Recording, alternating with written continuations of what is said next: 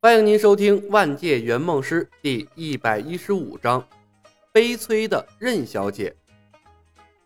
有人的时候，李牧用人来赶路；没人的时候，偶尔从路边跑过兔子、野鹿也能成为他的借力点。连兔子都找不到的时候，他就瞄准了头顶的小鸟，结果把小鸟拽了下来。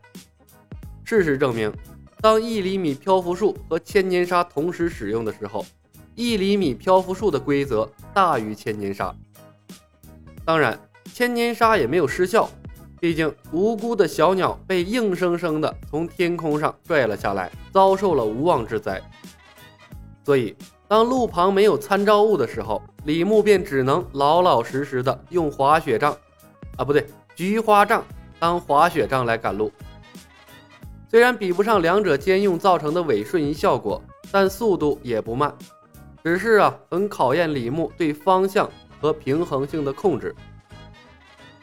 那可是苦了任盈盈啊！有些猝不及防的转弯，总会让她尖叫连连，像极了电影里副驾上坐着的乖乖女。好在呀，官道大部分时间都还是有人的。一路的鸡飞狗跳，大部分被借力的人连李小白的面都没看清，只觉得后面冷不丁的一痛。隐约一个黑影闪过，便失去了袭击者的影子。世界很大，不是每一个人都是江湖人。天外飞仙的名头只在武林中流传，普通人是不知道李小白的赫赫凶名的。李牧赶路的方式又太过诡异，伴随着疼痛，女人若有若无的尖叫，以及迅疾的风声，当一系列条件综合在一起。嵩山至福州的官道上，不日起便流传起了山精鬼魅的传说。从那天起，但凡有人必须要走上这条官道，大多会在屁股后面垫一块开过光的铁板，以防鬼魅袭击。久而久之，在笑傲江湖的世界，身后垫一块铁板，变成了一些行脚商人、旅客约定成俗的规则。再后来，山精鬼魅的传说渐渐消失，曾经挡在屁股后面的铁板也随之消失，演变成了某种象征性的事物，或用金银，或是玉石坠在身前，挂在腰间，传说有辟邪之功效。朝发夕至，太阳刚刚落山，福州城门关闭的一刻，李牧和任盈盈相互搀扶着。堪堪踏进了城池，一千四百多公里啊，将近五个时辰，两人结成了深厚的革命友谊。李牧呢，摇摇晃晃，嘴唇发干，面色泛白，背着一个百多斤的导航仪，一路上不断的消耗精神寻找借力点，使用千年沙车翻了不知道多少人，再加上偶尔还要用一厘米漂浮术赶路。两倍于常人的精神和体力遭受了严重的透支，任盈盈的情况也好不到哪儿去，柔顺的头发被风吹得如同鸟巢一般，衣衫凌乱，前襟上还沾着些许的呕吐物。站在福州城的街道上，他的精神恍惚，浑身上下都是软的，若不是李牧拖着他，他都能当场坐在地上。他的衣衫和出门的时候也不一样了。倒不是说李牧对他做了什么，而是一路上的精神高度紧张，以至于任小姐颇为尴尬的发生了一次小小的失禁，不得不在信阳换了身新的衣裳。一日千里，任大小姐度过了人生中最惊险刺激的一天，而她的脸面也在今天一天的时间里全都丢完了。咕咚咕咚咕咚。李牧拿起水囊，大口的灌了一气儿，然后长出了一口气，笑着说道：“任姐姐，人不疯狂枉少年啊！一天赶了三千里路，咱们这也算是前无古人了。嗯，也算后无来者。”任盈盈幽怨的看着李牧，她的嗓音沙哑，有些失声。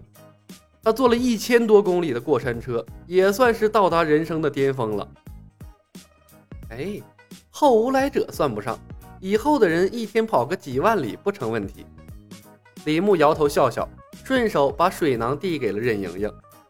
喝口水润润嗓子吧。水囊是李小白方才喝过的，任盈盈也不介意，也不敢介意，接过来呢，小口小口的抿着。她现在整个人都是木的，她有些不敢直视李小白。她本是魔教的圣姑任大小姐，从来都是以优雅面孔示人的，但是今天，毫无形象的尖叫、呕吐，甚至还失禁了，一辈子的脸都在一天丢完了。而且还是在一个人面前，任盈盈想杀人却又不敢，那主要啊是干不过他呀。李小白的疯狂把他吓住了，用了一天的时间背着一个人狂奔三千里，如此壮举，完全可以称得上是前无古人后无来者。而且这赶路的方式更是毫无人性，想想那些可怜的路人。无辜的兔子、野鹿，还有无缘无故被李小白从天上拽下来的小鸟，这他妈比魔教还凶残呢！遇到这样的家伙，任盈盈是宁肯自杀，也不愿意招惹他一点点的。冲哥，你在什么地方？等找到你，咱们归隐江湖可好？李小白不死，咱们不出来，他太可怕了。但不知为何。当他想到令狐冲的时候，脑袋里的影像却自动替换成了李小白。短短几天时间，李小白已然在任盈盈的心中留下了根深蒂固的形象。任盈盈委屈的想哭啊，却一滴眼泪也流不下来。任姐姐，我们找个客栈吃些东西，洗漱休整一番。等我拿到了想要的东西，我们便启程赶往杭州解救令狐冲。李牧松开了任盈盈，摇摇晃晃地顺着街道向前走去。用一厘米漂浮术赶了一天的路，他也迫切地想要找回脚踏实地的感觉。嗯，好的，都听李少侠的。任盈盈挤出了最甜美的笑容，格外乖巧。原本啊，任盈盈对海外仙山是持怀疑态度的，她甚至曾暗中嘲笑过疯狂的左冷禅。但是今天，这李小白带着他疯狂地利用天外飞仙赶了三千里路，他此刻对海外仙山已经深信不疑了。中原武林没有谁的内力能够支撑一天跑三千里的路程，东方不败不能，他爹也不能。悦来客栈，李小白一夜好睡，等醒来的时候已然是天光大亮，他真的太累了。李牧刚睁开眼，身旁便响起了一个沙哑而又焦急的声音：“李少侠，你可算醒了，能否先帮我解开绳索？我很急，再晚片刻，我怕是怕是要……”任盈盈，李牧一愣，这才想起身边还绑着一个任盈盈呢。昨晚他担心任盈盈趁机逃跑，又怕任大小姐趁他熟睡了下黑手，于是啊。不顾任盈盈的强烈反对，把她是五花大绑扔在了自己床上。一夜睡得熟，竟然把这事儿给忘了。等有时间了，把嵩山派的内力练练，武功什么的先不说，点穴之类的还是很有用的。最起码那不用把人绑上啊！一代海外仙山使者用绳索，这他妈好丢人呐！本集已经播讲完毕，感谢您的收听。